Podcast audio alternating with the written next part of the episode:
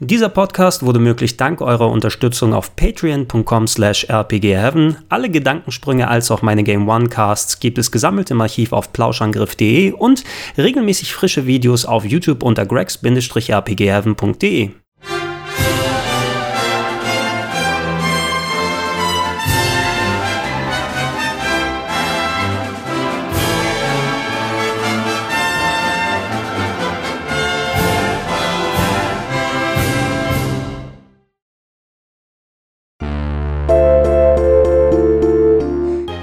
wer hätte das gedacht? Ausgerechnet auf dem N64, der Heimat richtigen Rollenspiel-Sondermülls wie Holy Magic Century oder Aiden Chronicles war mit Paper Mario ein Game erschienen, was mich damals richtig überrascht und richtig geplättet hat.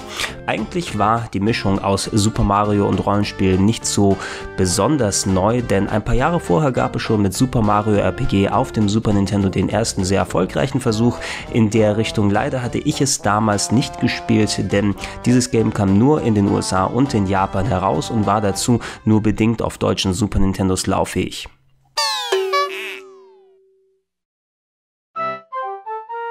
Die Story ist schnell erzählt. Prinzessin Peach lädt Mario und seinen Bruder Luigi mal wieder zum gepflegten Ballabend ein. Doch anstatt leckerer Canapés gibt es nur Bowser, der mit Hilfe des Sternenstabs nicht nur Mario die Hucke vollhaut, sondern auch Prinzessin Peach entführt, deren Schloss in die Luft steigen lässt und damit aus der Reichweite Marios bringt. Ja, und der muss mit der Hilfe eines Sternenkindes nun das Schloss finden, Bowser besiegen und im besten Fall diesen ominösen Sternenstab wieder zurückholen. Mamma mia! Das mag sich jetzt alles ein klein wenig ordinär anhören, ist es aber eigentlich nicht, denn Paper Mario benutzt diese Story nur als Ausgangslage, um einen in die entlegensten Ecken des Pilzewunderlands zu führen, wo man eben nicht nur viele alte Bekannte trifft, sondern auch viele neue Figuren, die sich nahtlos in das Mario-Universum einfügen und vor allem auch gameplay-technisch sehr, sehr, sehr, sehr viel Abwechslung bieten. Gerade die Spielbarkeit ist ja so ein Ding, was bei Rollenspielen nicht unbedingt im Mittelpunkt steht. Da wird ja oft der Fokus auf die Story gepackt oder auf bestimmte Plotwist oder das Kampfsystem wird durchgeschliffen. Was Paper Mario macht, ist in diesen Bereichen eine gewisse Grundqualität zu bieten. Visuell sieht alles echt schön aus. Der Papierstil fügt sich nahtlos in das etwas abgedrehte Design ein und es sah gerade für damalige Verhältnisse auch sehr, sehr schön aus. Auch die Musik passt ganz gut dazu.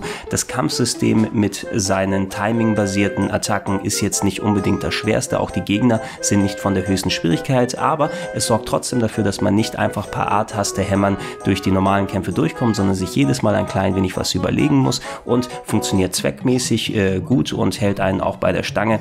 Das Gameplay ist wirklich das herausragende Merkmal und da würde ich Paper Mario am ehesten mit sowas wie Chrono Trigger vergleichen.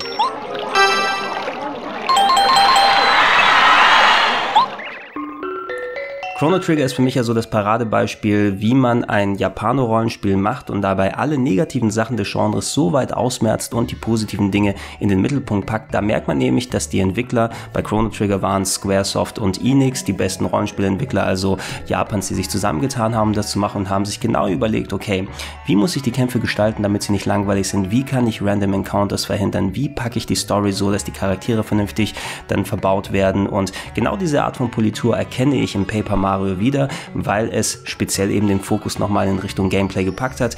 Da war der Entwickler diesmal Intelligent Systems, also nicht wie beim Super Mario RPG von Squaresoft damals gemacht, sondern das Studio, was hinter Strategiespielen wie Fire Emblem oder Advance Wars steht und die haben auch diese Gedankengänge wohl gehabt, weil ähm, jedes Mal, wenn ich bei Paper Mario ein neues Kapitel angefangen habe, das mich in eine andere Ecke des Pilzewunderlands führte, das mich neue Charaktere hat kennenlernen lassen, ähm, hat sich das Gameplay auch komplett umgekrempelt. Da findet man zum Beispiel sich in einem Spukschloss wieder und muss quasi fliehen vor einem großen Geist äh, und sich clever verstecken, was vorher wirklich nicht äh, ja, Bestandteil des Gameplays gewesen ist und nachher auch nicht, weil dann kommen wieder neue Sachen hinzu. Dann gibt es ein Level, der besteht komplett aus einem Murder Mystery, wo man einen Mordfall aufklären muss. Und da sage ich auch damals, ich sitze vom N64 und sage, what the fuck, das ist ja super cool.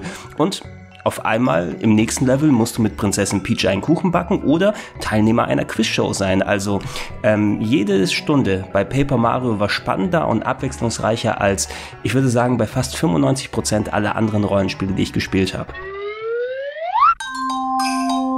Wenn man heutzutage Paper Mario spielen will, gibt es da leider nicht so enorm viel Auswahl. Natürlich existiert noch die originale Modulversion auf dem N64, die leider mittlerweile relativ teuer geworden ist. Äh, immerhin, es braucht kein Expansion Pack fürs N64. Ihr könnt es also, obwohl es ein relativ großes und umfangreiches Spiel ist, einfach so in euer N64 stecken und zocken. Aber wie schon erwähnt, da es mittlerweile relativ selten geworden ist, werdet ihr auch einen Betrag von weit über 100 Euro auf eBay momentan los. Alternativ kann man das Spiel auch noch noch auf der Wii Virtual Console und auf der Wii U Virtual Console erstehen, wobei ich persönlich von der Wii U Version abraten würde, denn die hat anscheinend irgendein Problem mit äh, irgendeinem Grafikfilter und äh, ist deswegen ähm, viel zu dunkel, was die Farben und äh, die Helligkeit angeht. Also da gibt es ein paar schöne Vergleichsvideos im Internet, schaut da mal drauf. Wenn ihr damit zurechtkommt, könnt ihr es bestimmt auch für ein Apple und ein Ei auf der Wii U dann spielen. Ansonsten will ich aber eher empfehlen, wenn ihr nicht so viel Geld auf Tasche habt, euch eher die Wii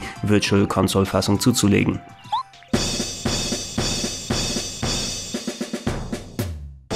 Für mich hat das erste Paper Mario noch eine ganz spezielle Relevanz, denn das war eines der wenigen Spiele, die ich damals mit meiner kleinen Schwester gemeinsam durchgespielt habe. Als das Game im Jahr 2000 rauskam, war sie gerade mal sechs Jahre alt und ich kann mich noch sehr gut daran erinnern, wie wir den einen oder anderen Nachmittag damit verbracht haben, Paper Mario zu spielen. Dabei nicht nur der Story gefolgt sind, sondern auch viel Minigames, Krimskrams nebenbei gemacht haben. Da gibt es zum Beispiel das sogenannte Grunzolyten züchten. Das sind kleine bunte Schweine, die aus einer Art Kaugummiautomat gezogen werden. Und ja, ähm, meine Schwester ist dann oft zu mir gekommen und hat gesagt, Gregor, Gregor, lass uns mal ein bisschen Puppet Mario spielen. Und ja, sie hat Puppet gesagt, weil sie nicht wusste, wie man Paper ausspricht. Und ja, das ist einer der Gründe neben der Qualität des Spieles, warum es äh, auch heute noch einen ganz besonderen Platz in meinem Herzen hat.